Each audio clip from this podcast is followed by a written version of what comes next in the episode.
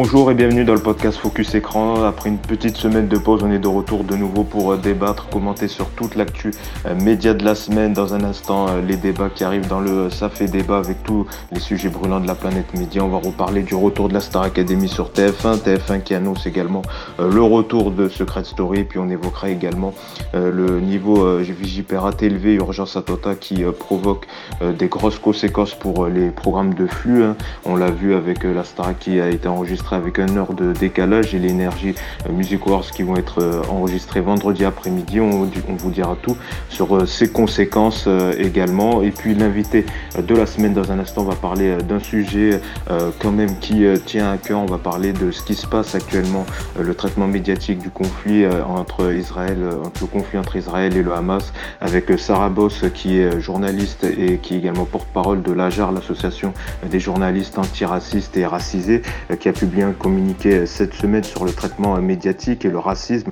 euh, dans les médias avec plusieurs sorties qui ont fait euh, parler. On va évoquer avec elle euh, ce sujet dans la première partie. On la rejoint dans quelques instants. Juste avant, on va présenter l'équipe qui m'accompagne cette semaine. On a Damien. Salut Damien. Bonjour Yacine, bonjour à tous. Merci d'être avec nous, également avec nous Benji, salut Benji. Salut Yacine, salut tout le monde. Et également avec nous Baptiste, salut, ben... salut Baptiste. Bonjour Yacine, bonjour à tous. Et on attaque donc tout de suite avec euh, le focus de la semaine, c'est parti.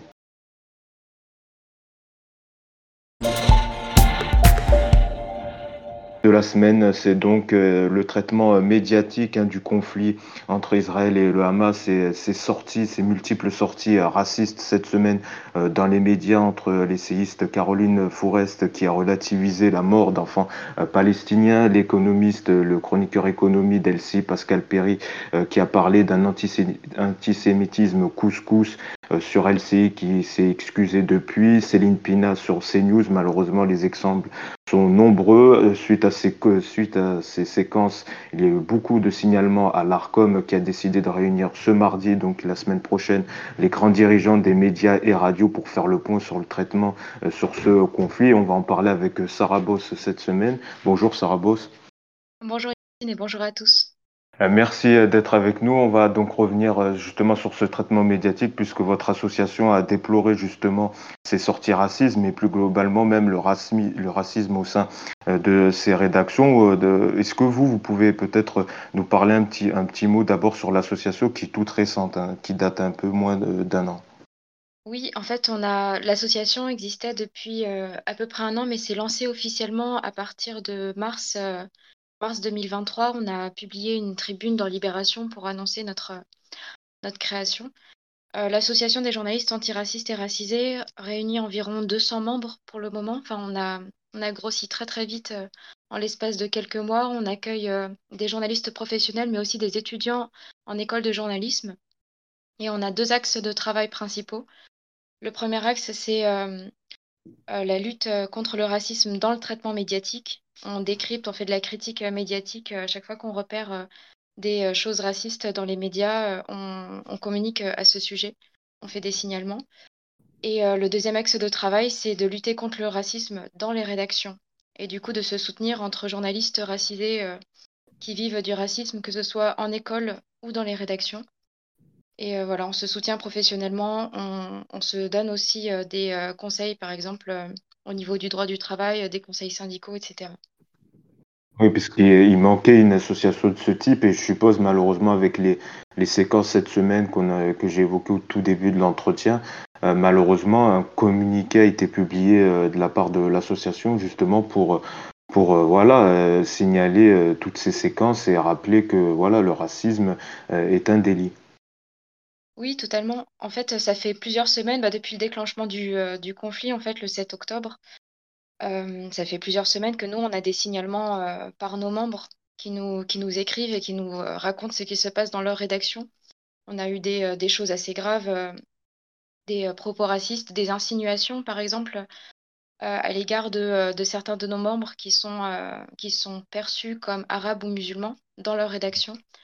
Euh, et, du coup qui se prennent des, euh, insinuations, euh, des, accusations à peine voilées de sympathie ou de soutien au Hamas. Par exemple, ce genre de choses qui n'arriveraient jamais auprès de leurs autres collègues et bah, eux, comme ils sont perçus comme, comme arabes, ils sont du coup Mm. immédiatement perçus comme, comme soutien, comme soutien au Hamas. Et voilà, c'est quelque chose qui est assez courant, des, un soupçon en fait qui est complètement islamophobe, quoi, qu'on retrouve dans les rédactions. Il y a aussi eu des, des membres qui nous racontent avoir entendu, enfin voilà, des blagues, des rires qui fusent. C'était voilà une membre qui nous racontait que dans sa rédaction, au moment du déclenchement de, de l'offensive israélienne sur la bande de Gaza, au moment où les bombardements ont commencé de manière ininterrompue, il y a eu plein de blagues, plein de rires parmi ses collègues. Enfin voilà, ce genre de choses qui sont très violentes et très malaisantes en fait en rédaction. Et à chaque fois, dans ce genre de, de situation, il y a zéro soutien de la part des autres collègues, que ce soit des chefs ou quoi. Donc c'est aussi beaucoup, beaucoup de solitude pour, pour nos journalistes. Et là, justement, c'est ces actions qui vont se dérouler la semaine prochaine, l'ARCOM qui réunit les grands dirigeants euh, des médias et radios, justement, euh, parce que face à l'afflux massif hein, euh, de téléspectateurs ou d'organismes suite à ces séquences, à ces sorties polémiques, et puis également le fait qu'on a vu là récemment Blast également qui évoque un peu certains journalistes de BFM euh, qui se révolte en quelque sorte contre le, traitement médiatique, même si évidemment c'est pointueux, voilà, euh, évidemment ce sujet est sensible, euh, qui critique peut-être le manque de contrepoids par rapport à ce qui se passe à Gaza. Vous, vous, saluez ces initiatives, que ce soit de l'ARCOM qui réunit cette réunion euh, entre dirigeants de, de, médias et radio, et puis ce qui se passe à BFM avec cet article de Blast qui en dit un peu plus sur ce qui se passe au sein de la rédaction, vu que BFM reste quand même un média fort, hein, la première chaîne info de France euh, qui, qui, est suivie et qui est aussi euh, proche de la chaîne israélienne i24 News. Oui, bah pour l'ARCOM, on peut dire qu'il était temps. Hein. Ça fait déjà plusieurs semaines euh, qu'il y avait, enfin, qu'on repère un traitement médiatique complètement déséquilibré et raciste. Il était temps que l'organe de, euh, d'observation, enfin qui, euh, enfin dont c'est le rôle en fait de gérer les signalements, de, de s'assurer d'un traitement équilibré dans les médias. c'est- C'était, enfin voilà, il était, il était clairement temps que l'Arcom fasse quelque chose. Après, on ne sait pas du tout ce que ça donnera. Enfin, on espère en tout cas que ça permettra d'amener à un traitement un peu plus équilibré et un peu plus euh, responsable, on va dire, du, euh, du conflit. Vous-même, votre association a aussi euh, fait des signalements à l'ARCOM cette semaine. Oui, bien sûr, bah, sur la séquence, euh, notamment pour Caroline Forest, on a, ou alors on a eu aussi un, un cas, je ne me rappelle plus sur quelle chaîne c'était, mais c'était une, une séquence où on a un, je crois que c'était un éditorialiste qui parlait de des attaques. Antisémitisme couscous, non? Oui, il y a eu l'antisémitisme couscous, mais il y a aussi des, eu des propos euh, anti-roms euh, et anti, euh, anti-musulmans qui ont été euh, Oui. dits à l'antenne. Ah oui, Arnaud Klasfert, je crois, sur CNews, euh, dans l'heure des pros cette semaine. ça devait être ça, oui, Oui. qui, euh, Oui, qui qui a évoqué que certains musulmans travaillaient dans des chantiers et donc avaient accès à des explosifs et que à tout moment ils pouvaient euh, tuer euh, des juifs. Ah non, c'était encore une autre séquence. Ah, Mais de toute façon, Ah, on a des, on malheureusement. a des séquences euh, de ce type euh, tous les jours. Donc euh, oui, euh, on fait des signalements et on appelle, euh, on appelle euh, tout un chacun à faire des signalements également. hein. C'est, euh, tout ça, ça, ça peut être fait. C'est ce qui a permis justement à l'ARCOM de se, de se saisir du cas, en fait. C'est parce qu'ils Mm. euh, ont dit justement qu'ils avaient reçu énormément de signalements qu'ils ont décidé de faire quelque chose. C'est Donc, euh, ça. donc signaler, euh, les, euh, signaler les séquences racistes, c'est quand même très important. Oui, oui, d'ailleurs, tout le monde peut le faire, c'est sur le site de l'ARCOM. euh, Voilà. euh, voilà, c'est euh, tout le monde, chacun peut le faire euh, libre, librement. Et justement, ce sujet, ça rejoint un peu le sujet initial. Moi, que, à, à l'époque, je voulais vous inviter, c'était par rapport au témoignage d'une étudiante, Laurie, qui avait publié euh, fin septembre. euh, elle avait fait en fait un premier tweet où il y avait l'IFP, c'est une des écoles de journalisme reconnues euh, par la profession, qui avait donc publié sa- la photo de sa promo de cette année, hein, 2023-2025, et donc où on voyait qu'il n'y avait pas de diversité du tout, et donc elle a souligné ce manque de, de diversité, et puis elle a publié après un texte où elle revient sur son parcours où elle a été euh, donc étudiante à la prépa La Chance, une prépa qui aide les étudiants boursiers à préparer les concours de ces écoles de journalisme qui sont extrêmement durs. hein. Il y a quand même plus de 1000 candidats pour chaque, euh, et pour chaque école, donc c'est euh, un concours euh, strict, élevé, où la concurrence est, rude, où euh, voilà, elle publie un peu ses désillusions hein, qu'elle a eues euh, lors d'entretiens avec avec euh, des membres de ces jurys de ces, écoles, où on a tenté euh, de la formater, où on a tenté de voir, euh, on lui a suspecté un peu, un peu de militantisme, où elle a vu également le profil des autres étudiants. Ce n'est pas à les critiquer, où malheureusement la majorité était, était blanc également, et donc elle a publié ce texte-là qui a eu quand même euh, beaucoup euh, de relais hein, sur les médias. Hein. Elle, a été euh, sur Arrêt sur Image, sur Move également à, la radio. Et vous aussi, d'ailleurs, vous vous êtes emparé du sujet sur ce manque de diversité. Vous-même, je suppose que vous avez aussi eu être passé par une école de, de, journalisme. Est-ce que vous, vous diriez que les écoles de journalisme sont réfractaires à la diversité? Je pense que je pense pas qu'ils soient réfractaires à la diversité. En tout cas, c'est pas le discours qu'ils essayent de porter. Mais euh, de fait, euh, la réalité, elle ne suit pas, quoi. Enfin, il y a une dissonance peut-être entre leur volonté et les discours et en fait ce qui se pratique depuis des années en école de journalisme, pour plein de raisons différentes. Hein. C'est pas seulement les écoles, c'est aussi euh, tout le système éducatif français qui, qui pose question. En école, il y a très très peu de diversité. Enfin voilà, on est peut-être une ou deux personnes racisées par promo, parfois sur 50 étudiants. On a un vrai souci de, représentation en fait. Les écoles de journalisme ne sont pas du tout à l'image de la société française. Et ensuite, ça se retrouve malheureusement dans les rédactions, qui est logique. Enfin voilà, on a une l'écrasante majorité des journalistes qui sortent d'écoles de journalisme, donc ce sont des lieux extrêmement importants ensuite pour la diversité au sein de la profession. Euh, c'est pour ça que c'est une question qui, pour nous, nous touche euh, de très près. En école, euh, non seulement il y a très peu de diversité, mais du coup, il y a aussi des, faits, des propos racistes, en fait, qui affectent en fait, les étudiants en journalisme. C'est aussi ce qu'on dit. Non seulement c'est très difficile d'entrer en école de journalisme quand on est une personne racisée et issue de, de milieux populaires, mais en plus, il faut voir ensuite comment est-ce que ça se passe en école, quoi. Et comment est-ce que les écoles arrivent à nous, à nous accueillir euh, ou, euh, ou alors à nous. Enfin, ça reste parfois des milieux très hostiles, quoi. On, a, on intervient, par exemple. Pardon, allez-y. Oui, euh, d'ailleurs, vous le précisez aussi, les milieux populaires. Il y a le témoignage justement dans votre poste ou d'un étudiant boursier qui dit que euh, malheureusement pour s'intégrer à la promo, il euh, faut faire des sorties le week-end, que ça coûte cher pour lui qui est boursier, qui doit payer son loyer par rapport à, à d'autres étudiants qui peuvent se permettre ces sorties le week-end pour s'intégrer au, au sein de la promo. Donc ça dépasse aussi la question des classes sociales également qui sont peu représentées, classe ouvrière ou ou des personnes euh, qui sont juste salariées à la personne, euh, etc. Oui, complètement. En fait, on parle de. Enfin, vous parliez tout à l'heure de. Et c'est très visible. Hein. On, a, on, a, on s'est tous fait la réflexion à la rentrée, mais on se la fait tous les ans hein, quand on regarde les, euh, photos de promo qui sont publiées. C'est invariablement des, des, photos complètement monochromes. Toute la promo est blanche, mais il faut savoir que l'essentiel de, de, ces promos sont aussi très très bourgeoises. Elles sont, c'est pour ça, enfin, elles sont pas du tout à l'image de la, de la société, euh, même euh, économiquement parlant. Donc c'est des modes, euh, c'est des modes même de sociabilité qui sont très différents.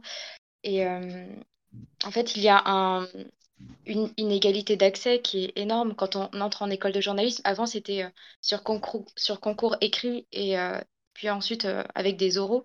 Maintenant, depuis 2020, ça s'est passé sur dossier d'admissibilité, mais les dossiers ne sont pas pour autant, ne permettent pas pour autant aux personnes euh, boursières issues de classes populaires ou racisées d'entrer plus facilement en journalisme. C'est même plutôt le contraire, parce que du coup, ça valorise des, euh, parcours très élitistes, d'être passé par les meilleures écoles, d'avoir déjà fait des stages avant même d'entrer en école de journalisme, alors qu'on devrait se demander bah, qui peut faire des stages, euh, qui peut entrer en rédaction avant même d'être en école de journalisme. C'est souvent des personnes du coup qui sont déjà très proches des milieux du journalisme, qui bénéficient de réseaux familiaux euh, au sein de rédaction, etc. Ça, tout ce système-là, toute cette organisation-là pousse à une reproduction sociale qui est énorme. On a des, des promotions entières de, en école de journalisme, d'étudiants en journalisme qui sont euh, issus des classes les plus favorisées. C'est c'est aussi une grosse question sur euh, comment est-ce qu'ensuite on pense l'actualité, comment est-ce qu'on la fabrique. C'est on a des étudiants journalistes et ensuite des journalistes qui sont en fait très très éloignés de la société française et des problématiques des Français moyens. Mmh. Et après, le seul peut-être plus des épreuves à distance, c'est que ça permet euh, euh, de les faire, parce que c'est vrai que c'est un coût de se déplacer à Strasbourg, à Bordeaux, à Paris. C'est vrai que c'est peut-être le seul plus, c'est que ça permet, c'est plus accessible en quelque sorte euh, pour, euh, pour les passer. C'est à mon avis, à mon avis, le seul plus, même si vous avez raison, que ils sont un peu plus attentifs sur le profil, sur le fait d'avoir fait des stages, des productions ou pas en dehors. À mon avis, c'est peut-être le, seul plus. D'ailleurs, est-ce qu'il y a eu des réactions des, des, écoles à la suite de, de ce poste de, de cette étudiante, de peut-être certaines écoles qui vont être peut-être un peu plus attentives lors de la prochaine phase de recrutement qui va pas tarder à commencer à partir du, du mois de janvier? On n'a pas eu de, euh, de, contact des écoles, en tout cas. Qui, enfin, on n'a pas eu de ces informations-là qui sont venues jusqu'à nous. Après, il faut savoir qu'au moment de notre passage en public euh, en mars dernier, on a déjà commencé à être contacté par des écoles de journalisme euh, pour qu'on puisse intervenir auprès de leurs étudiants. En fait, ce, qui les intéresse pour le moment, c'est qu'on les forme sur le traitement médiatique et qu'on décrypte tout ce qui est raciste dans les médias, en fait. Du coup, on est déjà intervenu dans deux masters cette année. On devrait intervenir dans d'autres écoles reconnues tout au long de l'année, là. C'est un premier pas, un travail avec, euh, avec les écoles. Et comme on le disait, malheureusement, les, deux sujets sont liés, puisque euh, s'il y a peu de diversité dans les rédactions, bah, ça se verra euh, dans les journaux, dans le traitement médiatique des, différents sujets, que ce soit ce conflit, mais également les émeutes au début de l'été, fin, juin, début juillet. Donc c'est un sujet intéressant et qu'on suivra dans les prochaines semaines. En tout cas, si vous avez un dernier mot à passer, Sarah Boss, ça, ça serait lequel? Peut-être d'être très attentif, au traitement médiatique pour tous les étudiants en journalisme et d'être attentif aussi, à, tout ce que vous pouvez entendre, voilà, en fait, soutenez vos camarades, qui sont racisés. N'hésitez pas aussi, à nous contacter, à l'AJAR si jamais vous avez, des témoignages, si jamais vous voulez rejoindre l'association et cetera, n'hésitez pas. On est on est hyper ouvert et on a, je pense qu'on a tous besoin, en fait, sur ces questions-là, on a tous besoin d'être vigilants. C'est pas seulement aux personnes racisées, aussi de se battre contre le racisme. Je pense que euh, tout le monde peut euh, soutenir euh, d'autres collègues, tout le monde peut se battre et critiquer des traitements médiatiques qui sont complètement déséquilibrés, déshumanisants, racistes, etc. On a tous un peu notre, notre responsabilité sur cette question-là. Vous avez, parfaitement raison. Merci beaucoup Sarah Boss d'avoir accepté euh, l'invitation du podcast euh, Focus Écran on suivra également cette réunion donc euh, la semaine prochaine avec l'ARCOM et voir ce qui découlera de, cette réunion. Merci beaucoup.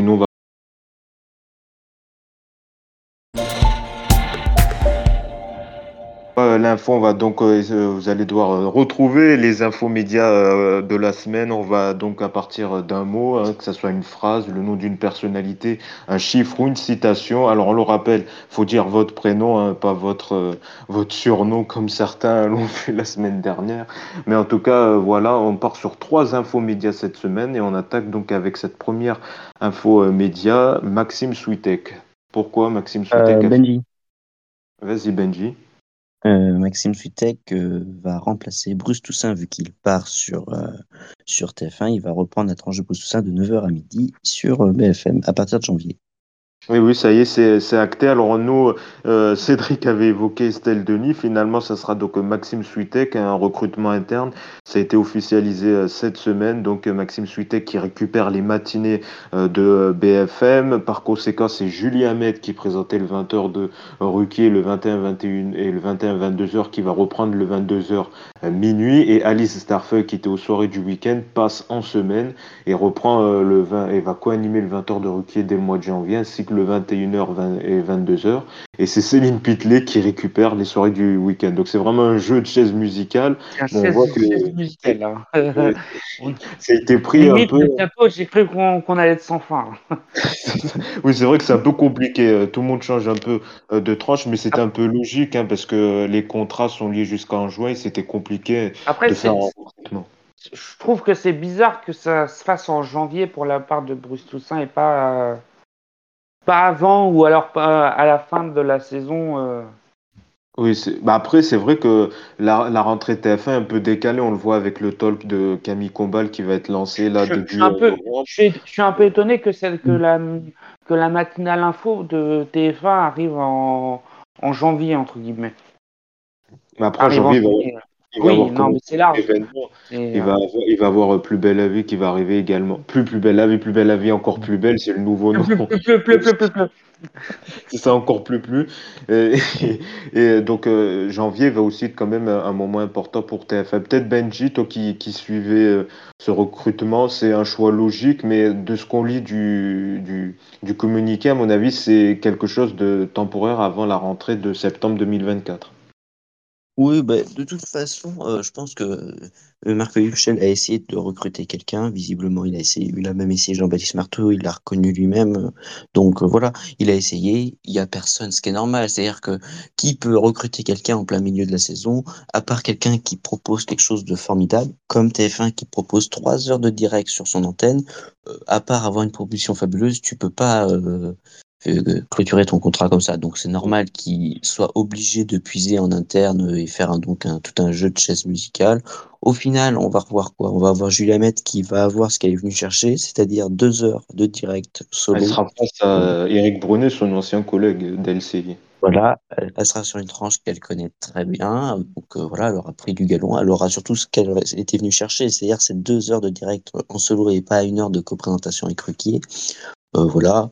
Alice Darfeuille, l'avantage c'est que on a une journaliste qui euh, sait en connaissance de cause ce dans quoi elle embarque. Elle a vu euh, ce ce qu'était la co-animation avec Ruquier. Elle peut voir Julia Met. Donc au moins, c'est quelque chose de voulu. Peut-être que c'est pas le cas avec Julia Met. Donc voilà. Et après, beaucoup de choses sont lancées en janvier cette année. Il y a TF1 qui lance Plus belle la vie et et sa matinale, mais France 2 aussi. Hein. Ils ont attendu la mi-novembre pour lancer en bonne, orga- en bonne organisée ce dimanche avec euh, Philippe Cabrivière et Alex Vizorek. Euh, Il y a Ça vaut le coup qui arrive en fin du, la fin du mois. On attend toujours Bertrand n'a pas de sommeil aussi. Enfin, je veux dire, euh, pas mal de chaînes euh, ont repoussé à, en fait, après la Coupe du Monde, des, des lancements de, de programmes. Bon, après, voilà, pourquoi est-ce que TF1 lance une matinale en janvier, et pas dès septembre? Ça devait sans doute pas être encore prêt et ils ont pas voulu attendre non plus euh, encore une saison de plus et attendre les JO parce qu'après, euh, ce sera ça le problème. Il faudra que la, la matinale aurait été lancée après les JO, ça aurait pu être encore plus compliqué, je pense, en audience. Bah, on suivra ça. Donc, euh, Maxime Sutek, le matin, face quand même à, à Pascal Pro, notamment sur CNews, et, et Jean-Marc Morandini. Deuxième info média, donc à, à deviner, Pariso enquête. Menji. Benji, ça va être un 3 à la suite. Benji, on, vas-y. on- on le laisse travailler. Euh, Damien dort, je crois. Damien dort. Damien, ouais, il, fait une- il rattrape sa nuit. Euh, non, euh, Paris de l'enquête, c'est euh, euh, c'était Loisir, je crois, annoncé qu'il y aura un spin-off de Camping Paradis centré sur, euh, sur Parisot qui, euh, en fait, va enquêter. Là, je crois que c'est sur ses voisins qui ont reçu un héritage ou je sais pas quoi. Oui, C'est ce que oui, ça va être, ça va être un spin-off en fait autour de ce personnage donc euh, de Camping Paradis. Euh, ça va être entre Hercule Poirot et Agatha Christie. C'est un peu le capitaine Marlowe de, de, de TF1. Euh, Damien, ça, ça t'inquiète pas trop pour Capitaine Marlowe? Non, bah, j'ai aucune inquiétude pour Captain Marlowe qui reste euh, à mes yeux indétrônable et inégalable. Et pour ce qui est de, de Pariso, c'est un personnage phare de, de Camping Paradis. Pourquoi pas essayer justement de, de développer ce personnage qui a, qui a marqué euh, quand même euh, la série. Euh, maintenant, bon, je reste quand même assez mitigé sur, sur le synopsis.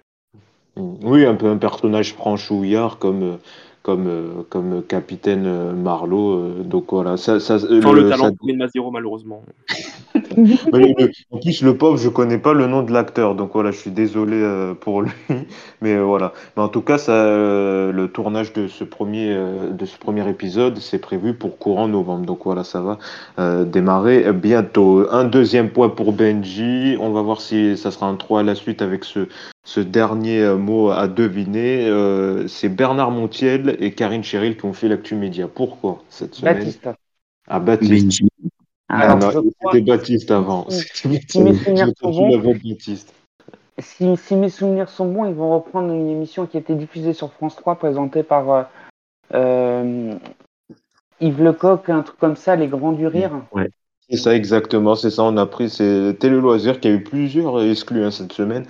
Donc avec le retour donc euh, après euh, les fictions euh, commissaire Magellan, Mongeville, bref les fictions de France 3, Le sang de la vigne et ben maintenant C8 s'attaque à recycler les programmes de flux de, de France 3 avec les grands du rire, hein, émission avec Yves Lecoq, d'émission d'humour donc qui était sur France 3 pendant plusieurs années jusqu'à 2010 jusqu'en 2019 je crois hein, avec Yves Lecoq le samedi après-midi sur France 3 et ben C8 va faire la même chose avec Bernard Montiel et euh, Karine Cheryl. Donc ça sera le samedi en début d'après-midi, 2h. Euh, dès le mois de janvier, euh, là aussi. C'est vrai que c'est plutôt étonnant parce que c'est rare de voir. C'est sûr que c'est Karine Cheryl? Karine Cheryl, j'ai dit, c'est ça bah, moi, j'ai vu celle, qui, celle qui est sur Europe Isabelle Morizet, en fait, elle a pris son prénom parce que c'était un prénom d'emprunt, mais oui, c'est Isabelle Morizet euh, qui, qui, sur, qui, est sur Europe 1, voilà. Euh, donc, comme je disais, c'est plutôt étonnant qu'une chaîne de la TNT euh, se mette à, à, programmer une émission le samedi après-midi. Après, euh, ils ont rien, ils ont pas grand chose au niveau, week-end hein, sur ces. Ça sera pas cher, euh, ça sera un petit plateau. Euh.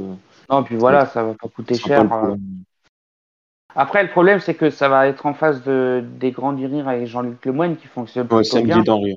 Donc, c'est risqué, hein, mettre en, en frontal cette émission-là, mais bon, on verra. Ouais, c'est vite qui devient C3 en fait. Voilà, pour, pour, pour, euh, avec ce nouveau recyclage euh, d'émissions. Mais après, on peut pas le reprocher, puisqu'on va en parler dans le Ça fait débat. Euh, toutes les chaînes se mettent à recycler les anciens programmes. Et c'est donc Benji qui, qui remporte cette semaine le Ce C'est quoi l'info? Bravo Benji. Benji avec ses deux points grâce à Pariso et, et, et Maxime Switek et un point pour Baptiste. Malheureusement, ça aura pas suffi. Et, et Damien, bon, on va dire que Damien, c'est le long week-end. On va dire c'est le jour férié. Voilà, qui, qui, c'est, le, week-end de la Toussaint. C'est ça.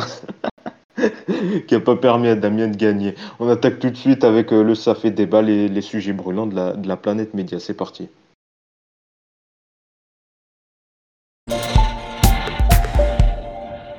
On va donc attaquer avec euh, l'événement euh, média hein, de la semaine. C'est donc le retour de la Star Academy euh, qui est revenu hier soir sur TF1 en prime time. Donc Nikos avec 13 nouveaux élèves. C'est vrai que déjà il y a eu une polémique au début TF1 qui avait annoncé 16 élèves. Finalement, il n'y en a eu que 13. Trois ont été décommandés à la dernière minute pour des raisons budgétaires. Et finalement, ça sera bien 11 semaines et non pas 13 semaines comme évoqué au tout début par, pour, par TF1. Alors le score de la première, alors ça fait débat et justement ça va faire l'objet du débat.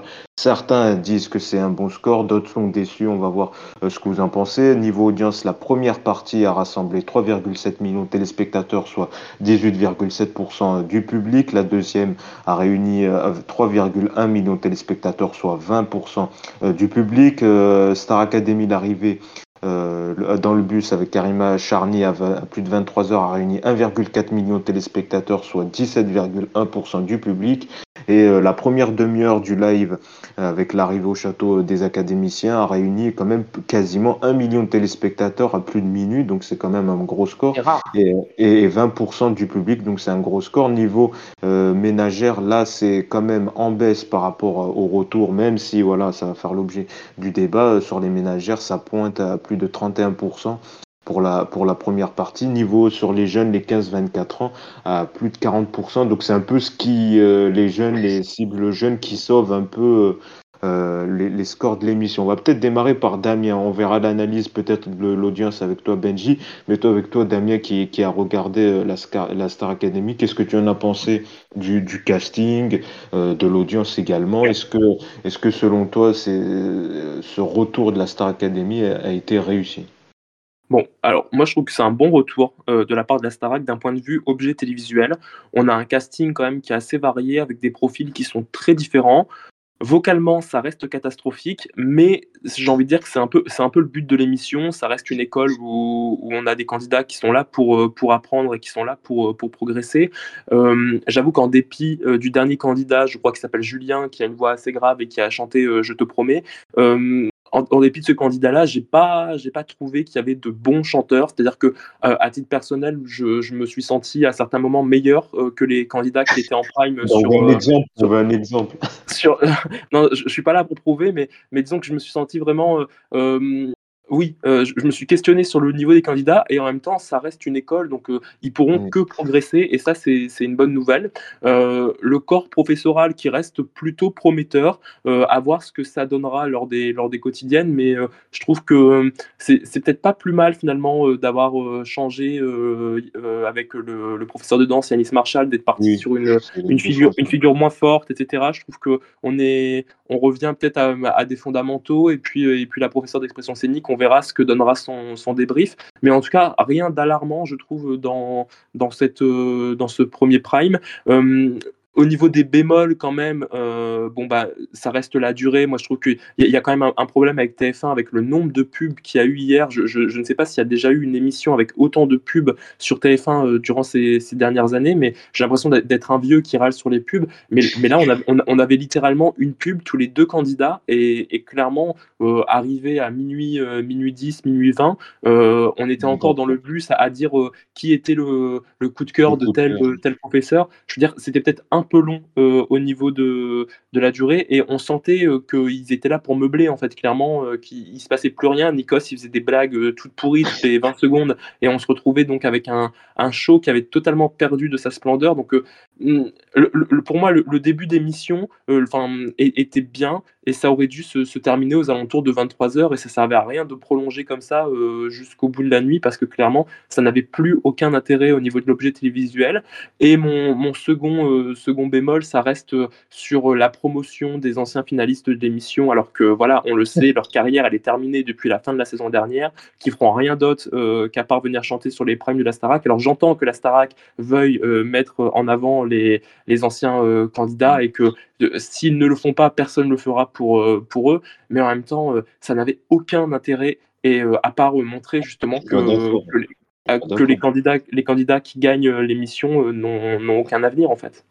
Non, je suis pas d'accord parce que c'était le retour et de, voilà un an après voir ce qui est devenu la gagne. Là où il y a peut-être eu une polémique et un débat, c'est que le, le fait que malheureusement, on peut le dire, Anisha n'a pas réussi à, à, être reconnu du grand public et que par conséquent, ils ont invité les quatre finalistes parce que elle toute seule, euh, malheureusement, ça aurait pas été grand chose. Je veux dire, euh, euh, par rapport au show, voilà, si elle serait venue toute seule avec sa chanson ou avec David Guetta, et c'est pour ça qu'ils ont invité les quatre finalistes. C'est vrai que là, il y a eu ce débat en disant que normalement, c'est censé être que la gagnante qui vient lors du, du, du, premier prime, comme ça a été le cas l'an dernier avec Jennifer, même si c'était pas du tout le même contexte, hein, Jennifer.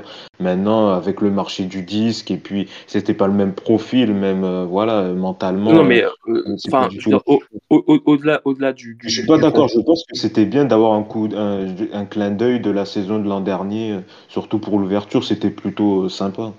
Non, mais au-delà du, contexte ou autre, euh, moi, j'ai trouvé que la Star Academy, en faisant venir euh, Anisha, en faisant venir les autres candidats, se tirait clairement une balle dans le pied, puisque on sait pertinemment que peu importe qui gagnera euh, cette saison, de toute façon, euh, il n'y aura pas de carrière derrière. On l'a vu avec la précédente saison de, de la Starac où personne n'a réussi à émerger. Et, et voilà. C'est pas facile en un an. En un an, c'est compliqué maintenant. C'est pas. Non, non, je, suis désolé. Ça, ça, enfin, avec The Voice, durant les premières saisons, ça se faisait très bien en un an. Il n'y a, jamais eu de. Enfin, si ça se fait pas maintenant, je, je, me demande quand ça va se faire en fait. Parce que si, si, si les candidats sont pas capables d'émerger en un an, ils ont quand même eu largement le temps. Et et puis, euh, pardon, mais le, risque, c'est qu'il tombe dans l'oubli. Je veux dire, si tu le fais pas rapidement après l'émission, le risque, c'est clairement de, tomber dans l'oubli. Et c'est ce qui s'est déjà passé pour la plupart des, candidats. Je veux dire, moi, hier, quand j'ai vu les candidats, euh, bah, je les reconnaissais à peine. Pourtant, j'ai regardé la saison dernière. il n'y avait aucun intérêt à ce qu'ils soient présents. J'aurais préféré, au contraire, qu'il y ait euh, bah, quelques vedettes en dehors de David Guetta ou autre. J'aurais préféré qu'il y ait quelques anciens candidats qui ont marqué la Starac, à la limite. Mais, mais eux n'étaient pas des candidats marquants. Et, euh, et, juste, juste pour revenir sur le parrain et marraine de, de l'émission, oui, c'est l'autre bémol quand même. Je trouve que on est quand même tombé bien bas avec euh, avec les, les, le parrain et la marraine de, de cette saison, James Blunt et, euh, Evita. Euh, bon, on se rappelle quand même la saison de la Starac. Hein. Des, premières saisons de la Starac où, on, se retrouvait avec Johnny Hallyday, Céline Dion, etc. Je sais que ce n'est plus la même époque et qu'aujourd'hui, voilà, les, grandes stars ne se déplacent plus, mais je me dis quand même qu'il y a encore en France aujourd'hui euh, des, chanteurs qui, sont capables euh, bah, voilà, de, de, faire carrière et qu'on pourrait avoir euh, des gens un peu plus, un peu plus intéressants pour la Starac, bien que à la limite, je préfère Vita à James Blunt au niveau de, du parrainage de l'émission. C'est vrai que là, sur ce poids, sur, les, sur les, le parrain et marraine, tout à fait d'accord. On aurait peut-être pu s'attendre à Lara Fabien, mais vu qu'elle est maintenant étiquetée un peu The Voice Kids, puisqu'elle est en train d'enregistrer The Voice Kids en ce moment même, donc c'est vrai que c'était un peu compliqué de. Après, il fallait pas mêler les deux, les deux télécrochets de, de TF1, donc c'était un peu compliqué pour, pour elle, mais ça aurait pu être une bonne marraine. Il y, a, d'autres chanteuses que Lara Fabien en France. Hein, je veux dire, ça, aurait pu être quelqu'un de beaucoup plus, euh, beaucoup plus marquant ou autre. Après, moi, je le dis, Vita, je trouve pas ça choquant. Je, trouve, à la limite, c'est vraiment James Blunt qui me pose plus questions euh, à titre personnel. Mais, mais, mais Vita, bon, elle a quand même une, carrière, etc., quoi qu'on quoi qu'on en pense. Et euh, l'année dernière, lorsqu'elle était venue accompagner les, candidats pour préparer, euh, préparer un tube ou autre, elle était quand même très présente et très investie auprès des candidats. Donc, je trouve que c'est c'est pas finalement avec du recul c'est pas une mauvaise idée c'est plus sur James Blunt sur lequel je suis je suis réservé voilà euh, merci euh, Damien. Baptiste. Oui, Damien. Euh, oui. Moi je m'appelle Baptiste. Damien, hein, Baptiste, qu'est-ce que tu en as pensé Peut-être sur les bémols des, du parrain et marraine? je, vais, je, vais, rejoindre ce qu'a dit Damien. C'est vrai que, c'est vrai que le, le casting est, est, plus faible que l'année dernière. L'année dernière, la saison, la saison n'a duré à peine que deux mois. Donc c'est vrai que le, les casteurs étaient très exigeants sur le niveau de la voix. Là, c'est vrai que comme ça va durer un peu plus, ça va durer 12 semaines, donc l'évolution va être plus importante. Maintenant, c'est vrai que le, casting est plutôt bon. Euh, j'étais plutôt euh, impressionné par Alex qui a chanté Le Monde est Stone. Axel, le, premier. Euh, oui, Axel, pardon. un plateau un plateau magnifique. Généralement, quand la prod te met en premier, c'est que voilà, t'es dans les petits papiers de la prod, c'est que voilà, t'es plutôt bien parti. Euh, un plateau magnifique, ils retrouvent le, plateau où ils ont tourné la, finale l'année dernière et où ils ont tourné aussi euh, les, saisons 6, 7 et 8. Euh, c'est vrai que le décalage, pour moi, ne se voit pas. C'est l'avantage. Maintenant, euh, les questions, c'est par rapport au vote. Donc, euh, apparemment, les votes vont terminer beaucoup plus tôt. Mais comme apparemment, si à, moins que tu es teubé et que tu sais pas qu'il y a des fuites. Il y a eu des fuites. Hein. Par exemple, excuse-moi de te couper, mais par exemple, Baptiste, hier, sur, il y a eu, déjà eu des fuites, par exemple, sur les marins, ou euh, le, parrain et la marraine. On savait déjà que ça serait aux alentours de 21h. Il y avait eu des tweets en disant que voilà, on aurait une marraine nationale française et un parrain international que sur le l'hymne que ça serait un grand tube. C'est bon, on n'avait pas le nom, mais c'était sous-entendu que ça serait euh, euh, la chanson de Jean-Jacques Goldman. Je me souviens plus. Euh, J'irai au bout, de, mes rêves. Voilà, c'est ça, qui a été qui a été sélectionné. Donc il y a quand même eu quelques fuites. C'est là aussi, c'est la menace en quelque sorte. Et, et, pour, et pour moi, il y a eu aussi une autre fuite sur les réseaux sociaux. France Bleu a publié l'intégralité du casting. Ah, mais désolé, mais, euh, non, mais, euh, non, mais pour moi, pour moi, ça se fait pas. Quoi. Je suis désolé. Dans, dans, ces cas-là, tu n'as aucun intérêt de regarder, ce, de, regarder le premier prime parce que tout, tout est mis sur les réseaux sociaux. C'est ça l'inconvénient maintenant avec les réseaux sociaux aujourd'hui. Euh, alors que durant les premières, durant les années phares de la Star Academy dans les années 2000, t'avais pas cette, cette fuite des, du casting. C'est ça qui est dommage. J'ai même pas été surpris en fait. Alors peut-être au niveau de l'audience, toi Benji qui quand même euh, regarde beaucoup les audiences, est-ce que euh, comment on peut qualifier cette audience? Une audience euh, en demi-teinte, décevante, correcte? Comment tu, tu la qualifierais toi? Alors pour moi c'est une bonne audience. Je vais juste revenir sur, sur les propos de Baptiste. Euh, sur le fait que, bon, pour France Bleu, euh, la Star Academy est en partenariat avec France Bleu, donc c'est normal qu'ils aient eu un avantage, en tout cas, ce sera à peu près leur seul avantage toute la saison, c'est qu'ils ont le droit de balancer le casting en avance avant le prime, euh, voilà. Donc franchement, je pense que c'est juste, c'est juste pour ça que France Bleu a, à balancer le casting, mais bon, moi je pense que ça n'a pas trop d'impact. Qui regarde franchement les infomédias de France Bleu, pas grand, grand, grand. Quand, tu as, quand, tu as, quand tu as le hashtag Star Academy sur, sur les oui, mais voilà, mais c'est mineur. Je veux dire, les, les 4 millions, ils sont pas allés sur France Bleu voir qui c'était. Non. non, mais ce que je veux dire, ça, ça, gâche un peu le plaisir pour ceux qui, qui commentent l'émission sur les réseaux sociaux. Mmh. Oui, bah, forcément, forcément. Alors, bon, je, sur les audiences, pour moi, c'est un bon lancement dans le sens où ça fait quand même 3,7 millions en P1, ça fait plus de 30% sur FRDA, ça fait surtout un énorme engouement sur Twitter. Franchement, moi, je regardais pas, j'ai pas regardé la Star Academy, mais je n'avais que ça sur mon portable, que de la Star Academy pendant. En fait, on, on, en parlait sur les réseaux sociaux depuis euh, lundi dernier, voire même le week-end dernier. Ah, tout le monde attendait la Star Academy avec impatience et. Euh... Ah, totalement, totalement. J'ai vu ça toute la semaine. Euh, vraiment, euh, hier soir, c'était vraiment l'apothéose. C'est-à-dire qu'il n'y avait que ça. Donc, ce qui est quand même, euh, en 2023, très très bien de réunir des jeunes mm. sur Twitter, là, en l'occurrence. Surtout qu'actuellement, les, les, jeunes, les jeunes regardent moins la télévision. Et que ça crée un réel engouement. Moi, sur... il y a plusieurs choses, par contre, qui sont décevantes, en tout cas en audience sur Prime. Déjà, il y a 32% des FRDA, donc femmes responsables des achats, de moins de 50 ans, c'est très bien 32%, mais euh, tous les primes de l'an dernier étaient au-delà des 32%. Le lancement de la saison était à 50%, donc 20 points de perdu quasiment. Donc là-dessus, déjà, c'est pour un lancement, c'est quand même assez faible. 32% de la Star Academy, c'est assez faible. Et surtout, 32% avec de la non-concurrence. Hein. Vous aviez sur France 2 un téléfilm policier. Vous avez sur France 3 qui sera le champion des années 80. Et vous avez sur M6 900 000 personnes qui ont regardé 911 Lone Star. 911. J'espère qu'il n'allait pas y arriver. Peut-être. Bon, enfin, c'était de la... Il y a une non-concurrence totale sur, euh, sur les femmes responsables des achats. C'est-à-dire que sans problème, ils peuvent faire 50% avec une concurrence pareille. explique cette audience? Est-ce que peut-être c'était un, week-end, un long week-end, et que certains ont posé des jours et, et qu'ils n'ont pas regardé, que peut-être euh, ça se verra la semaine prochaine, même si la semaine prochaine, la concurrence sera plus rude avec les jeux de, de Cyril Ferraud, 100% logique, euh, samedi prochain? Bon, je pense que franchement, euh, l'excuse du euh, c'est les vacances, etc.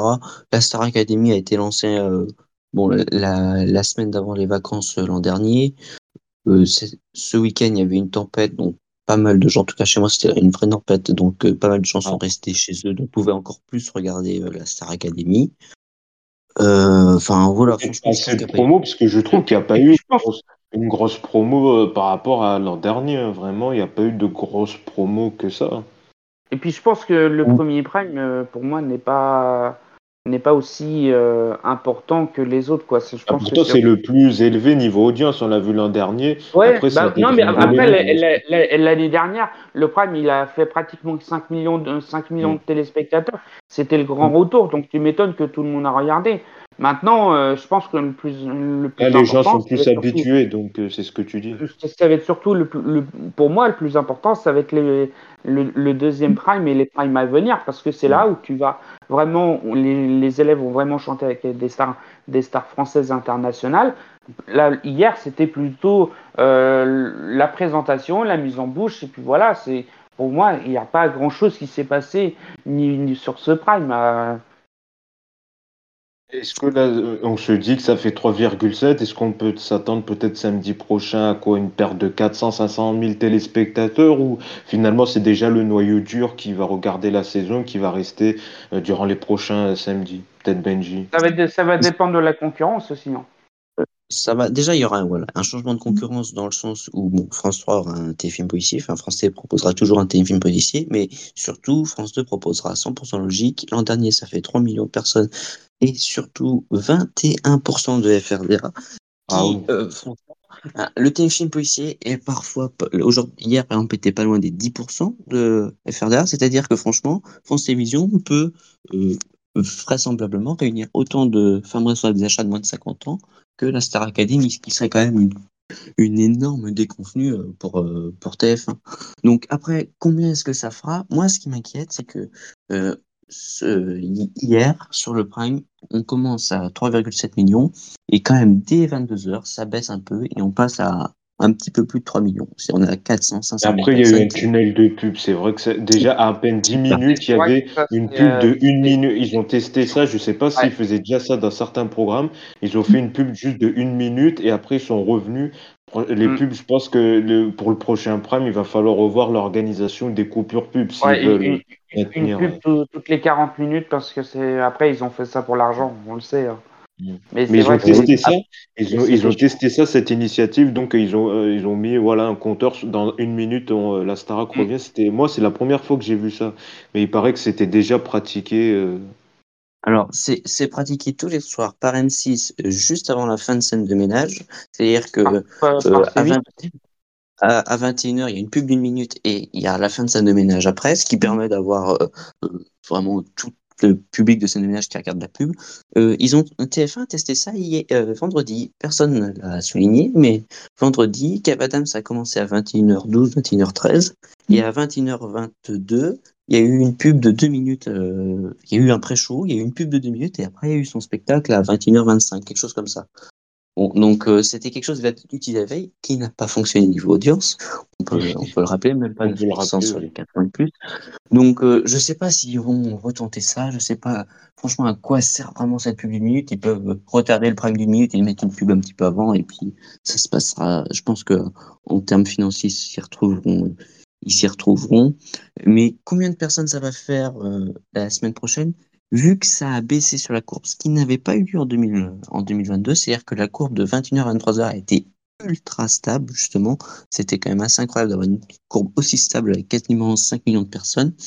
Moi, ça m'inquiète un peu, parce que l'an dernier, ça a quand même perdu un million de personnes entre les deux premiers primes. Il ne faudra pas que samedi prochain, on voit un million de personnes moins pour ça sera plus qu'inquiétant pendant trois mois après. Hein.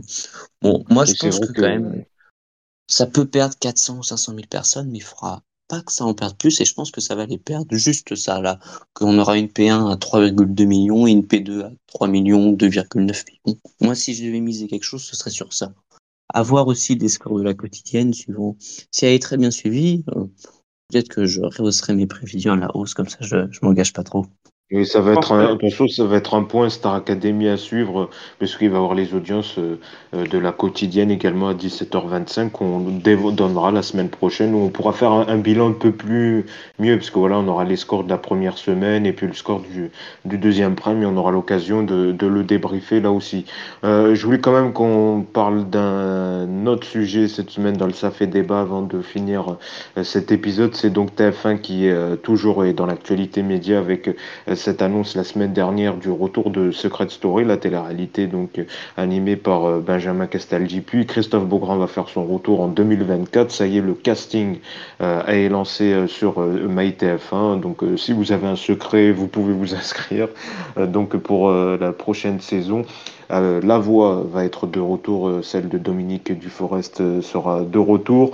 niveau animation, on ne sait pas encore vers qui, avec qui TF1 va, miser pour l'animation, mais c'est vrai que certains ont été un peu étonnés. Bon, pas étonnés parce que ça Secret Polichinelle, ça fait plusieurs mois qu'on dit oui, Secret Story va revenir. Là, ça y est, c'est officiel, mais c'est vrai que quand on dit que par exemple, voilà, la Star Academy revient, ben, c'est normal que la Secret Story revienne. Les deux formats sont pas du tout Pareil, c'est vrai que Secret Story avait plutôt une image totalement différente. Euh, trash, par rapport à, Secret Story, euh, par rapport à la Starac. Euh, qu'est-ce que tu en penses toi de ce retour, Baptiste, de Secret Story? Est-ce que ça peut remarcher? Est-ce qu'il faut reprendre l'ancien modèle avec une quotidienne sur TFX et, et, les, et les primes ou les secondes parties de soirée sur TF1 Comment tu vois ce retour? Est-ce que tu approuves ce retour? J'approuve totalement ce retour parce que je suis un grand fan de Secret Story. Euh, après, le mélange entre les secrets scénarisés et les vrais secrets, c'est plutôt intéressant, mais c'est vrai que bah, par moment, on se mêle au jeu à enquêter quel secret appartient à qui. Maintenant, la case historique, c'est l'été, et l'été prochain, il y a les JO à Paris. Et oui, c'est impossible. Euh, donc, c'est impossible, bon, à moins vraiment que la, la quotidienne est diffusée euh, aux, environs de la même heure que Secret Story, que les JO de Paris, et que le Prime est diffusé vers 23h. Maintenant, je pense que TF1 n'est pas aussi con que ça, et va diffuser avant, le, avant les Jeux Oui, Olympiques. ce sera sûrement vers mai-juin, avril, mai-juin, par là, dans Voilà, le problème c'est que TF1, apparemment, selon plusieurs sources que j'ai vues sur Twitter, ça, va, être un, un- une saison plus feel good. Tu peux pas faire, contrairement à la, à la Star Academy où c'est plus feel good, entre guillemets, c'est plus tout public, tu peux pas faire une émission emblématique de télé-réalité comme Secret Story plus feel good parce que tu ne pourras pas empêcher les clashs d'apparaître dans l'émission. Donc, Oui, il n'y a soit- pas de travail là, à part chercher des secrets bidons, il n'y a pas de non, travail. mais ce que je veux dire par là, ils, veulent une émission plus feel good. Pour Secret Story, c'est impossible. Il y aura, quoi qu'il arrive, des clashs. Alors, Oui. c'est- toi, tu te mets une balle dans le pied, et dans ces cas-là, tu mets une, une émission plus feel good, donc bah, tu fais pas Secret Story. Soit tu vas jusqu'au bout de la chose en mettant des clashs, mais par contre, tu mets un moins de 12 ans ou un moins de 10 à, à, Oui, mais après, apparaître c'est pas euh, grand public comme recherche, euh, Non, recherche TF1. et, et à, à cette heure-là, beaucoup de gens regardent, beaucoup de gens re- regardent la télé et peuvent, et peuvent tomber dessus. Mais par contre, ne dis pas, on va, on va essayer de faire une saison plus feel good. C'est impossible, surtout pour Secret Story. Donc euh, maintenant, côté animation, moi je verrais plutôt. euh, alors, plusieurs, euh, j'ai vu plusieurs, plusieurs fois apparaître sur les réseaux sociaux Karima Charny, et euh, c'est vrai qu'elle serait plutôt, euh, elle serait plutôt, pour moi, sur la quotidienne, ça serait plutôt bien. Et Christophe Beaugrand sur le Prime, pourquoi, pourquoi pas C'est plutôt un duo qui, moi, serait plutôt intéressant. Maintenant, on ne sait pas grand-chose hein, sur, le, sur le retour. Oui, hein. c'est- juste que on sait que la, la, la- Secret Story va revenir. Mais après, on, on sait absolument rien d'autre sur euh, le retour. Donc, euh, on va Mais voir. en tout cas, toi, tu es plutôt euh, séduit, mais il faudra pas que ça dénature le concept, si je te comprends Ouais. bien, que voilà, ça Ouais, soit tout, Après, pas tout les- le monde est beau et gentil. Les secrets mé- mécanisés, les secrets, les, les bons secrets, ça, ça me dérange pas. C'est pas Mm. très grave parce que ça fait partie du programme. Par contre, faut que vraiment que euh, TF1 fasse comme les saisons précédentes, une saison normale. Tu fais pas de feel good parce que sinon tu te jettes une balle dans le pied tout seul. Et puis en pense que plus, avec les- euh, Je pense que malheureusement, Et puis en plus avec les réseaux sociaux, et puis en plus avec les réseaux sociaux aujourd'hui, quoi qu'il arrive, si tu mets pas les, les clashs qu'il y a dans l'émission, ça va apparaître quand même sur les réseaux sociaux. Donc euh, t'es es mort quand même, t'es mort avant même que l'émission commence. Benji, euh, toi, ce, ce retour de Secret Story, on pourrait, moi, euh, je pourrais dire, bon, après peut-être que je suis pas euh, la, cible, je, je suis pas très télé-réalité, mais on, on- se demande, mais pourquoi faire? Pourquoi TF1 euh, euh, relance euh, Secret Story? Ben, alors moi, je suis très perplexe sur ce, sur ce retour, dans le sens où, euh, bon, ils veulent clairement faire, ils veulent essayer de refaire comme la Star Academy, c'est-à-dire euh, un retour d'une émission qu'ils ont arrêtée et que ça se passe super bien. Voilà. Mais euh, moi, ce qui m'inquiète, c'est que avant que la Star Academy revienne, il y a eu un premier prime, un documentaire sur la Star Academy il y a deux ans, il y a trois ans maintenant, je pense. Après, ils ont refait trois autres primes de un autre test en prime time pour savoir si euh, la Star Academy marchait, dont le premier prime avait refait 4 millions de personnes. Et c'est après ces deux essais sur deux années consécutives qu'ils ont décidé de relancer la Star Academy euh, trois ans après. Là, c'est vraiment une décision prise enfin, sans test, entre guillemets, c'est-à-dire sur le simple fait qu'il y ait quelques personnes qui veulent le, le retour de Secret Story euh, sur les réseaux sociaux. C'est une décision basée juste sur ça et non sur le retour de la Star Academy. Mais il n'y a pas eu de test sur TF1 de est-ce que les téléspectateurs voudraient un retour de Secret Story. Il y a eu un, il y a eu un documentaire, je crois, sur TFX, mais qui n'avait pas très bien marché. Oui, ça n'a pas fonctionné, ça fait un mais faux. comment tu veux faire une émission, une émission anniversaire entre guillemets sur sur Secret Story? La Star Academy, c'est c'était pour euh, voir sur les pour revoir les anciens élèves. Là, Secret Story, c'est un peu c'est un peu compliqué. Puis je suis même pas sûr si ça que ça fonctionnerait en audience. Mais c'est justement ça, c'est-à-dire que la Star Academy, ça a été relancé parce que ça avait très bien fonctionné deux fois. Et puis il y, a eu le confinement aussi, donc euh, c'est ça ça a aidé que les émissions soient diffusées sur YouTube. Voilà. Alors après, bon, peut-être que ça marchera, hein, je dis pas. Mais Mm. c'est clair qu'après, on voit, enfin, moi, je vois mal la case diffusion. Euh, quand je, je vois mal quand même Secret Story euh, monopoliser euh, 10 ou 15 euh, cases de prime time sur TF1 pendant trois mois. Donc, si c'est en seconde partie de soirée, c'est possible, hein, ils ont des cases en seconde partie de soirée. Oui, maintenant on voit qu'ils renforcent la que- seconde est-ce que partie de soirée. budgétairement parlant, c'est c'est tenable On sait que voilà, TF1 cherche un peu de sous, là, bien qu'il y ait eu des cartons d'audience, les Mm. Bleus n'ont pas été ni en demi ni en finale, ce qui a coûté des dizaines de millions d'euros. Donc euh, forcément, ils cherchent des sous, ils, ils regardent. Ils vont lancer une matinale avec trois heures de direct, ça coûte extrêmement cher, ce sera jamais rentable, c'est impossible. Donc euh, forcément qu'à un moment, il va y avoir un problème de sous et que euh, derrière, il va falloir trouver et un programme pas cher et un programme qui soit de très bonne qualité pour une seconde partie de soirée. Ça va être, euh, un- ça va être compliqué, je pense. Donc, euh, je suis, je suis très mitigé sur ce retour. Euh, ouais, franchement, je, Ouais, je suis du même avis aussi. ouais. Eh ben, on suivra ça, donc euh, euh, ces, ces deux relances. Voilà, beaucoup d'actu euh, médias cette semaine, mais on, on a- on va suivre ces, ces dossiers dans les prochaines semaines. Merci Baptiste, merci Benji, Damien s'est évaporé, mais vous inquiétez pas, il vous remercie également. Merci beaucoup d'avoir participé à cet épisode, à ce podcast de Focus Écran. Passez une très belle semaine. On revient évidemment la semaine prochaine avec, la semaine prochaine avec une toute nouvelle équipe. D'ici là, portez-vous bien. Bonne semaine à tous.